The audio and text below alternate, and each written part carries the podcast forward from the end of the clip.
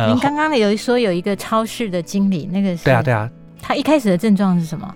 呃，他是先发烧个几天，然后好累好累，嗯、就是跟那个哎六大症状好像出现了，好累哦，嗯，怎么莫名在发烧，然后就叫神经科照会，然后心心脏科说是不是心脏无力啊，还给他做一大堆检查，然后脑神经外科做脑部电脑断层没事啊，然后哎过两过一个礼拜后突然就昏过去了，昏迷了，昏迷了，然后胡言乱语开始发疯叫，被绑起来，然后肾脏开始坏掉，嗯嗯。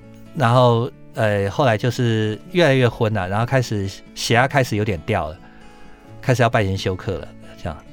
哎，他诊断出淋巴瘤，化疗药一下去，其实光标靶药一下去，他人就开始醒了，然后再化疗药再下去，整个就醒过来，就成功出院，洗肾也不用洗了，他们其他科都值得称奇。所以，淋巴瘤就是让医师很有成就感，就是一旦诊断的话，我一下手，他会很戏剧的改变。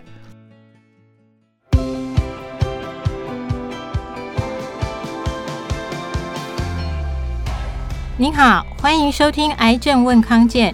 我们邀请权威专家解读癌症精准医疗新知，也分享病友和照顾者在治疗旅程中爱与勇气的故事。各位朋友好，欢迎收听《癌症问康健》，康健为你找专家。我是张小慧。今天要谈的主题是脖子肿、发烧、全身发痒。是淋巴癌吗？我们邀请到的专家是台大癌医中心医院血液肿瘤部的刘家豪刘医师。Hello，刘医师，请您先跟大家打个招呼。嗨，大家好，我是台大癌医血液肿瘤部刘家豪医师。刘医师，您专长是治疗呃血癌和淋巴癌。好。那我们今天来为大家讲一下认识淋巴癌这件事。我就先回到我自己个人的亲身经历哈。我先生之前在北京出差，他那段时间就是北京的冬天很冷。有一天他就说他他觉得他很不舒服，然后摸到自己的脖子肿了一块，而且肿了大概快一个礼拜了。他担心自己不知道出什么问题，会不会是得癌症啊？因为整个脖子有一边脖子肿起来。然后我后来就我也很担心，而且他有发烧，哎，听起来都不妙，所以我就帮他咨询了台湾的一位基隆长庚的王医师。那王医师听完我我先生的症状之后，他就说他判断他应该是大概是感冒啦，哈，那病毒感染，所以脖子肿起来。后来有介绍了，哎，北京的一家中型的医院让我先生去看，确实也没事。可是我们一般人大概对淋巴癌或者是淋巴肿大，或者是有一些癌症有淋巴转移，所以我想要先请刘医师来跟我们讲一下这些跟淋巴有关的名词到底差别在哪里？感谢这个主持人的例子啊，哈，那淋巴结肿大当然可以是淋巴癌，但是它有可能很多其他原因哈，感感染也会肿大。然后其他恶性肿瘤转移也会肿大，那从淋巴结的淋巴组织长出来的才是淋巴癌，所以它只是三种的其中一种。哎，我有看过一个说法，就是人体的淋巴系统是一个身体的防毒软体，它其实是可以侦测我们呃外来的一些感染啊，或身体有一些呃异样的状况。所以您可不可以先跟我们大家介绍一下淋巴组织大部分分布在哪里？我们动脉到静脉哈，那其实有一些组织液会渗出来，对，那那些组渗出的组织液就是靠淋巴再回流回收回来，嗯，那里面比较多的是白血球，好，白血球在里面，除了一些血浆的液体以外，就是白血球，所以它等于是一个防御的通道，它的休息站叫淋巴结，那在这个休息站里面就会。过滤好，那如果有细菌的话，你要抗原呈现，你要杀细菌，就在那些淋巴结就会膨胀起来，会去杀它。所以你在感冒的时候或感染的时候，那些淋巴结可能会肿大。好，譬如说喉咙感染那脖子那边的淋巴结，因为它等于是我常常说，就是像你的水槽下面的过滤的那个滤网、滤桶，那那那边就肿起来，这就是滤网，它就在那过滤那些细菌，好，那些病毒。淋巴结比较多的地方是我们的脖子，脖子腋下、鼠膝，这是三个你可以简单摸得到的。哦、那有一个膨胀的淋巴结，超大的就叫脾脏，脾脏你就当做是个膨胀的一个淋巴结。哦，所以说脾脏肿大，脾脏肿大，其实可能就是它在对抗一些感染或状态这样。呃，一般都是小淋巴结肿而已，感染比较少到脾脏肿。好、哦，那如果所以脾脏肿就要小心别的事了。说淋巴瘤，当然你肝硬化也会肿啊。好，那有些其他肿瘤也会。那所以我们常常听到的淋巴瘤跟淋巴癌，它是同一种病吗？对对对，因为以前说瘤就是长一坨瘤，那当然是现在认为它是淋巴癌是一个癌症了，所以是就是癌症。哦，那现在普及吗？就是得的人很多吗？对耶，就是台湾哈，不管是核结非核结晶式哈，这个淋巴癌的数量一直在增加，嗯、不知道跟我们是不是致癌物或西化饮食有关，就是我们人数一直在攀升。那我接下来就再问很基础的问题哦。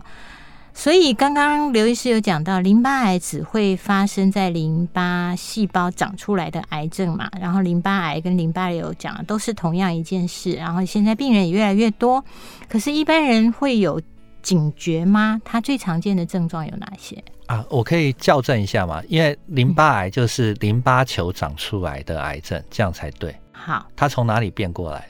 用起源分，从胃里面跑过来的。就算你在脖子长大。它还是一个胃癌，对，就用起源来分。所以，它如果说乳癌，它跑到腋下的淋巴结，其实它的那个恶性组织还是乳癌的细胞，乳癌的恶性细胞。所以，我们是用源头分，哦，而不是用它像在哪里分。所以，淋巴癌不一定在淋巴结，这就恐怖了。因为淋巴球到处都有，所以也不算很少见，不是在淋巴结的淋巴癌。只要它是从淋巴球变过来的癌症，就是就叫淋巴癌。所以病人会是在哪里被发现？它可以在骨髓，他可以在胸髓、脑、哦，但是他就没有淋巴结，所以就诊断不出来。那你要抽脑脊髓，你抽脑脊髓也还可以。昏迷的人做脑部电脑断层、脑部带核磁共振都正常。嗯嗯，这样那你要怎么诊断？你说那我送细胞学脑脊髓还是跟我说正常，那我要怎么办？嗯，特别要找血液科来做血液特殊检查才有办法。脑脊髓液。然后查到是淋巴异常，淋巴球异常，没有淋巴癌细胞就躲在脑脊髓里面。当打化疗做自体骨髓移植，他现在好了。超级市场的主管呢，他现在也继续在工作，已经十年了。他当初发现的时候，已经那个时候对，其实那个时候再慢一个礼拜就已经走了，因为他已经就感染科也抓不出来啊，那些对就各抓不出来，有些就在昏迷昏迷就走了，很好几个都是只有在脑脊髓也可以，也有在骨髓里面。你外表就没有淋巴结，所以千万不要说没有淋巴结肿大一定不是淋巴癌，不是，只有淋淋巴球长出来的癌症就叫淋巴癌。对，然后它变化听起来很多，对，就像比利的他的淋巴癌是在肠子，把他肠子吃到要切掉，整个塞住可以哦。那个李开复他的淋巴癌也是在腹膜上面。哇，那我们要怎么办呢？一般人有什么样的警讯或者是症状？至少六大症状啊。就是烧、发烧、皮肤痒，然后有莫名叫冒汗，明明没有很热就冒汗，然后一直咳嗽，还有体重下降，然后淋巴结肿大只是其中一个，就六大其中一个，所以任何一个你都可以，我们不怕你太常来找医生，就怕你太晚找医师。嗯嗯，那会到你的面前，一般人但应该不会一开始就跑去找台大血液肿瘤科挂刘家豪医师吧？会到你这边的病人是什么样的状况？大大部分都是确诊了，已经被人家切片，哦，所以有时候我们为什么要到处呃其他呃医学在在教育啊哈，就是他可以在其他科，他可以在肠胃科，他在淋巴癌切肠子切片出来，对，他可以在其他科，那你要有警觉了哈，警觉哎，他会不会是淋巴癌？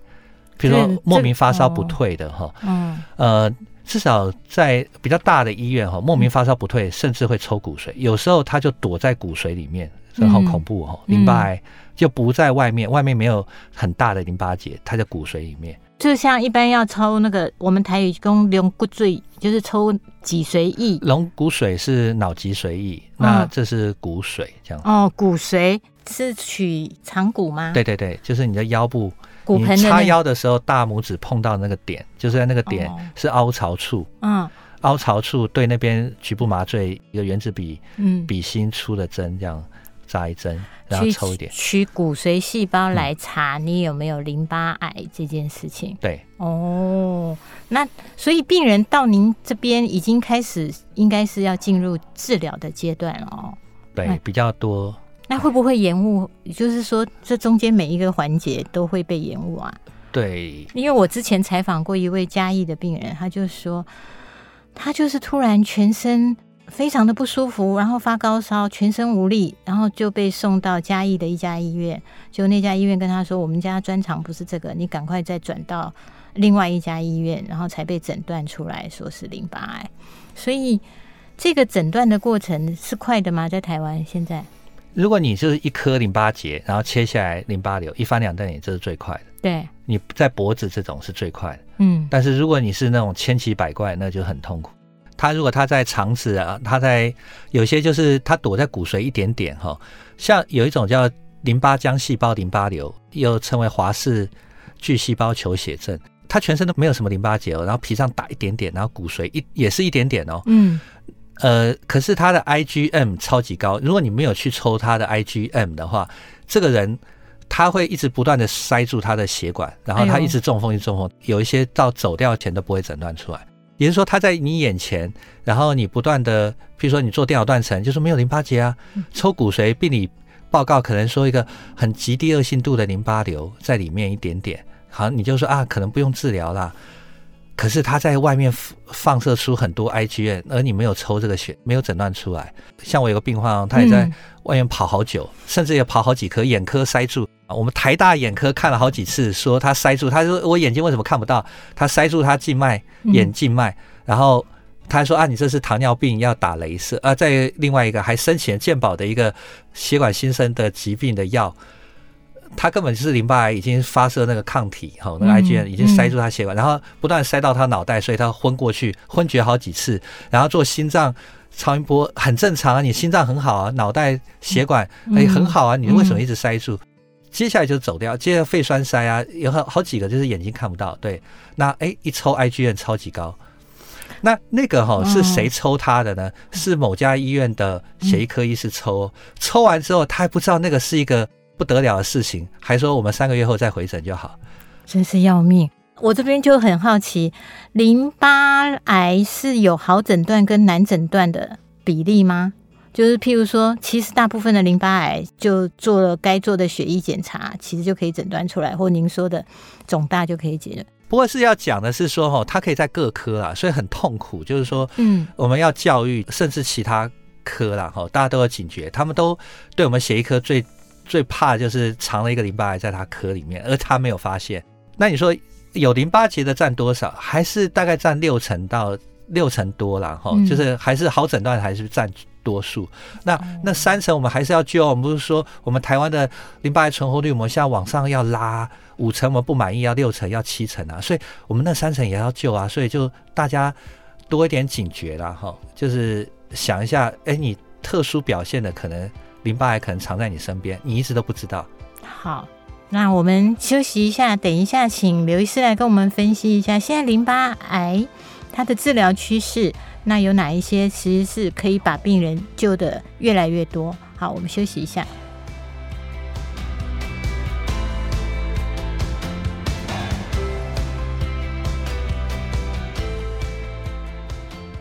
欢迎回来，癌症问康健。我们今天谈的主题是脖子肿、发烧、全身发痒，是淋巴癌吗？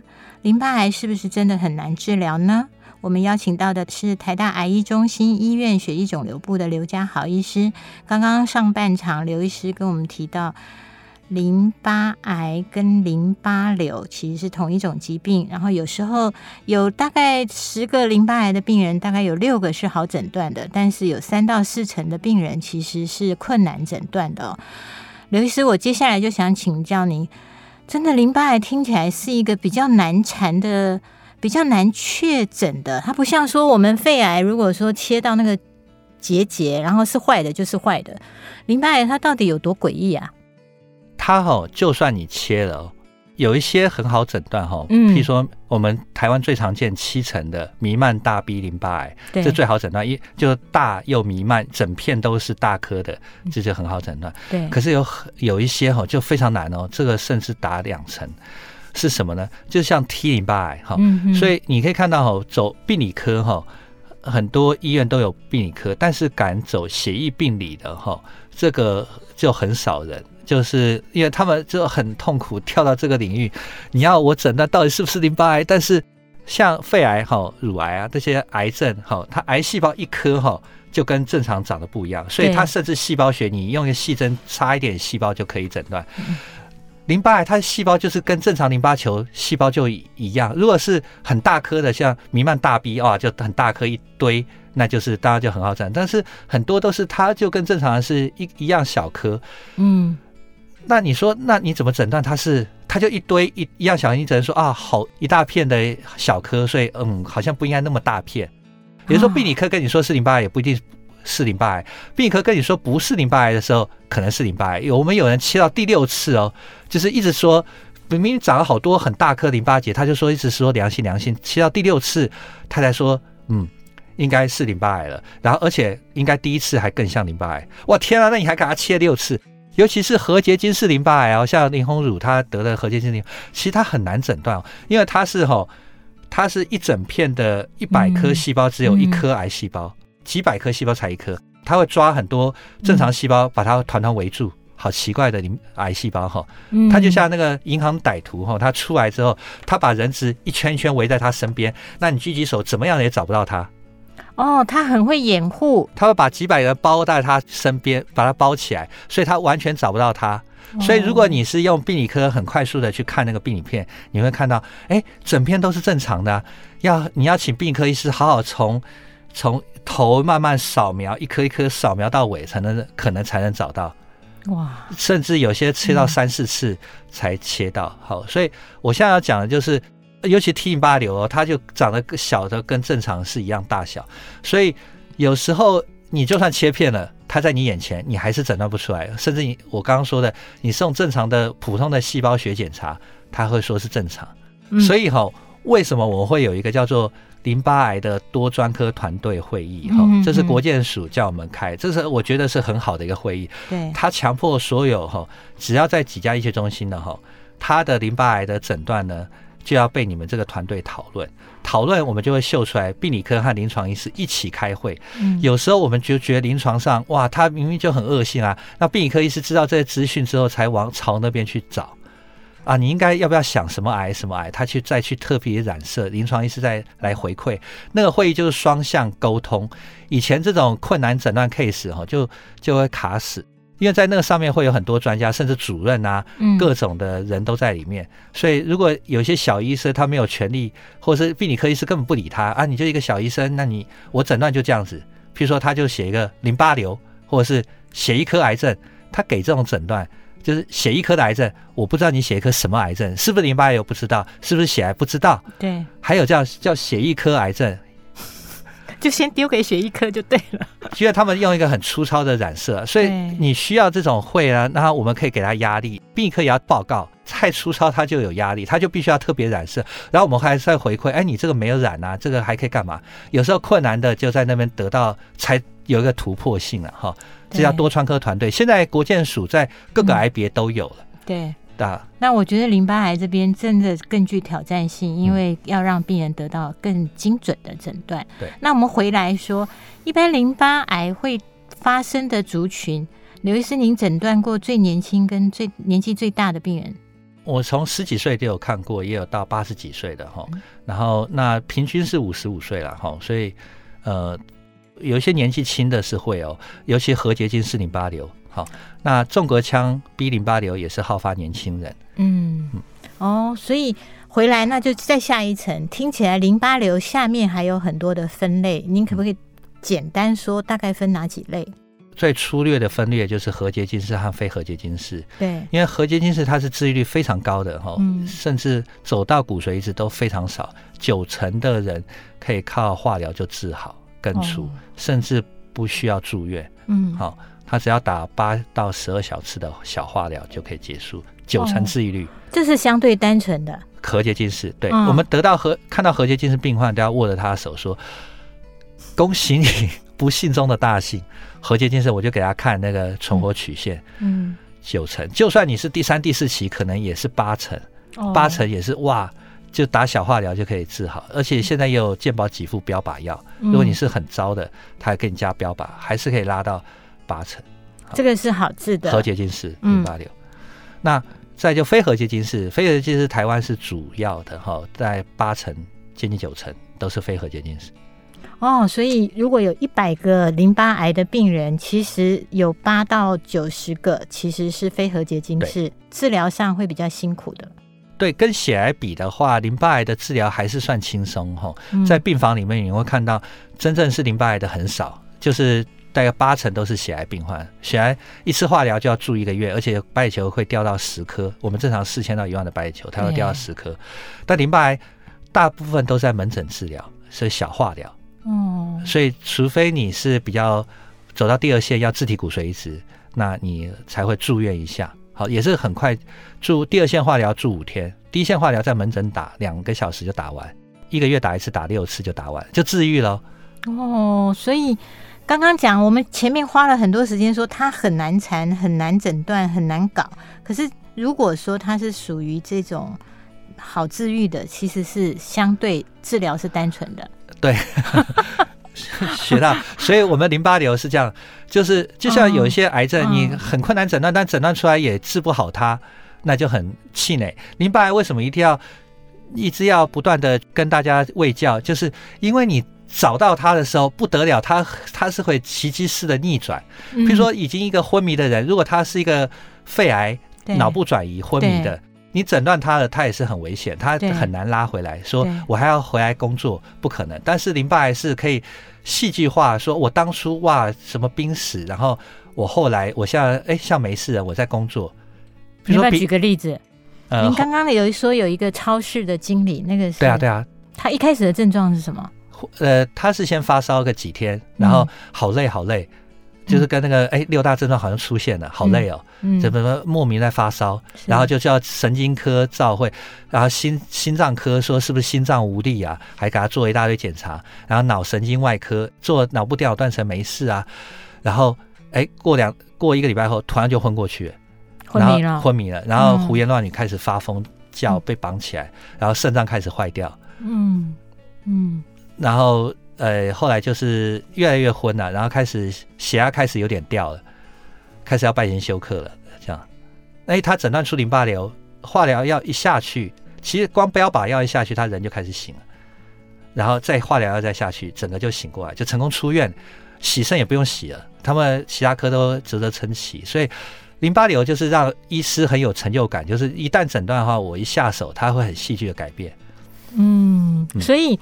这个在一般的癌症的分期说，我们刚刚说，呃，早期、中期、晚期，或第一期到第四期，在淋巴瘤这边这分期，那听你这样讲，有时候就没有那么大意义啦，是吗？对对对，为什么？比如说。嗯非核结晶式淋巴瘤，它的分期就不是用有没有转移，因为它有可能第一颗就是在淋巴结以外，它就叫第四期。对，但是所以它就是用另外叫 IPI 的分期。嗯哼，有另外一个分期方法，就是 LDH，就是一个抽血淋巴癌指数，年纪还有它有没有淋巴结以外的地方只占一分，在它有没有卧床一分，分期是第几期是一分，分期就是说它是不是有没有淋巴结外的。是，所以回到刚刚，呃，刘医师有提到说，事实上你们是有一些工具，就可以帮病人算命，说我对他的治疗有多少的把握，他是有希望，然后可以好好的去把它治好的。对，如果你 IPI 分数只有一分两分，嗯、就是啊，恭喜，而你这个打打一个 R-CHOP，嗯，两那个三个礼拜到一个月打一次，打六次，嗯、半年就结束了，好，哦、就好了，哦，好，就可能超过七成甚至更高，你会治好。讲，如果你只有零分一分的话，那刘医师可不可以跟我们简单的介绍一下淋巴癌有哪些治疗？然后现在有什么我们值得期待的新的科学吗？新进展哈，嗯、有三个新进展，当然是以前就是纯化疗哈。是那像三个进展，嗯、第一个的话就是自体移植和异体移植啊哈。这个虽然它不算是新很新，但是我们现在观念知道说，呃，因为那些移植的技术的进步。像淋巴癌，就是你曾经复发过一次，第二次缓解，你就该做自体移植的。你以前在中南部医院，你可能有些地方你做不到自体移植，现在都可以了哈。是你医生都比较愿意给你排自体移植，就根除性疗法，嗯，好，就不要走到在第三线化疗，走到第三线化疗就很难治了。异体移植就是如果你你在第三线以上的化疗，你可能就要讨论异体移植。以前谈到异体移植的话，存活率只有三成。现在异体移植的技术越来越好，嗯、那也是现在敢做了哈，就可以六七成的治愈率。异体移植哈，嗯，它虽然很很厉害哈，就是化疗无效的都可以做异体移植，但是呢，它有移植死亡率。一异体移植，它移植死亡率十个大概走两个哦，但是呢，嗯，自体移植一百个走不到一个而已哦。九十九个都没事，自体移植没有什么死亡率，不是因为自体细胞是主因，是因为它就是一个小化一个简单的化疗，打完就没事。一体移植要换整个免疫系统，这个整个是大换，这个移植后你你的免疫力会前半年你的免疫力比艾滋病病患还差，很低。那你会有巨细胞病毒，会有排斥感染，很多奇怪病毒的感染。好，EB 病毒，因为它中间会有很多感染，它可能要持续到半年才慢慢免疫力恢复。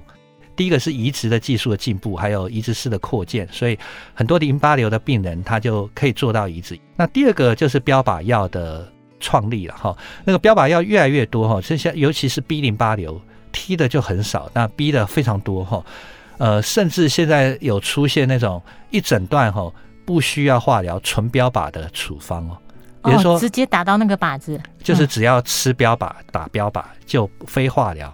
哇，然后这个有点，嗯嗯，又有点争议性哈，因为现在健保还没有到给付，他如果有实支实付，打标靶吃标靶，无病存活，甚至可以达到八成以上。直接用标靶跳过化疗，双标靶哦，双标靶。但是呢，你可能就要两两百万哦，一一两年后，哎，大概两百万。但是我们我有病患哈，他就保险每个月都可以实支实付。他就走这个路，已经有三四个这样走，从诊断淋巴癌到现在，有一个对那个就大概七十七十几岁，七十八岁吧，很弱弱的一个婆婆，她得到在肠子后面跟比利一样，就在肠子后面滤泡淋巴瘤，哎，不用打化疗，她就吃标靶打标靶，哎，她现在好好的，再照就没了。现在像小细胞淋巴癌也是诊断之后呢，也是纯标靶，吃两个口服药就好了。吃一年半之后再停药后，九成就不会复发。哎，刚刚说的标靶当然偏比较偏向是第二性度啊，高性度还是以化疗为主轴，标靶是 add on，就是去锦上添花一下，再加强化一点哈。所以不要误会说所有都是标靶就可以解决哈，高性度还是偏向化疗，然后骨髓移植这种，然后第二性度的话，呃，你就可能有一些标靶的选择。那第三个是免疫疗法，免疫疗法就是有一些像抗体，但双极抗体，它把 T 细胞抓过来，就是用 T 细胞来攻击癌细胞。那现在有一种，就是直接输一种特殊的 T 细胞，把你的 T 细胞拿出来，转基因进去，进去之后它会抓你的淋巴癌，嗯，然后抓住，然后杀掉它。当然它也会杀掉你的 B 淋巴球，但一个正常人可以没有 B 淋巴球，但是不能没有 T 细胞或骨髓性的。细胞，所以为什么像这种特殊的 CAR T 哈，特殊的转基因的 T 细胞，仅限于 B 的淋巴性的癌症，譬如说 B 的淋巴性白血病或 B 的淋巴癌。对，其实还是没有一个专一只杀癌细胞不杀你正常细胞的，它只要碰到 B 细胞全杀光。但是一个人可以没有 B 细胞，但是不能没有 T，还有骨髓性像中性球那些细胞。嗯哼，所以你说为什么骨髓性白血病没有 CAR T，然后 T 淋巴瘤没有 CAR T 这样？好，那这群人的话，他的 B 细胞其实打完 CAR T 后也是应该都是歼灭掉了哈，所以他要打流感疫苗啦，要小心感冒啦，然后社交还是要少一些哈，然后。呃，这个 CAR T 本来它是一千万哦，要自费。那在今年十一月，健保开始给付，但是有条件了哈。第一个你是要两线化疗失败，嗯、那你状况要好了哈，因为他砸一千万不希望说你三个月内就可能会走掉，所以状况要还好哈。嗯嗯，就是你不能卧床。他是建议你应该做完自体移植后，好，因为自体移植后死亡率不到一 percent 啊，九九趴会过关啊。你做完自体再过来。如果再没效，你才来给你一千万 CAR T。那还有 CAR T 哈，我们现在有点把它神化了哈。其实我们要平衡报道一下，它一年的复发率有到六成到七成，也就是说一千万砸下去，可能有六成它又冒回来。嗯，而且呢，如果复发的人呢，现在已经有超过一千例了哈，在国外它报道，平均是在三个月内复发。一千万砸下去，中位是在三个月内复发。像我自己有两个人，真的砸一千万，真的就是三个月内就跑出来。所以为什么我们最近在研讨会也在讨论说，这 CAR-T 的位置，如果 CAR-T 有效哈，在国外他们是这样子哦，如果你是自体移植后复发，表示你真的连化疗大剂量化疗你都没效，那你用 CAR-T 达到缓解，你是不是应该赶快做异体移植根除？Oh. 你后面要接一个根除性疗法才能长期拉长。就是 CAR-T 只是让你再度缓解，但是你看着那六成复发率，你真的要等吗？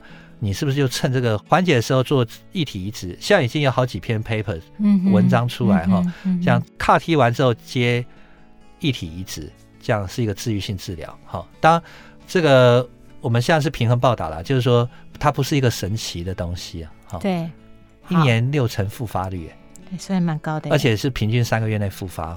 嗯，好，那最后刘医师有没有什么特别要提醒的？针对淋巴癌，好。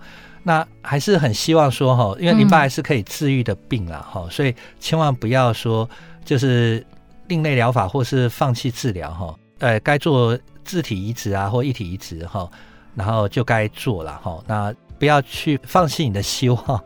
是，谢谢，不要放弃希望，因为现在的癌症其实真的不一定是等于不治之症哦。我们要保持希望。好，那我们谢谢刘医师，我们一起跟大家说拜拜，拜拜。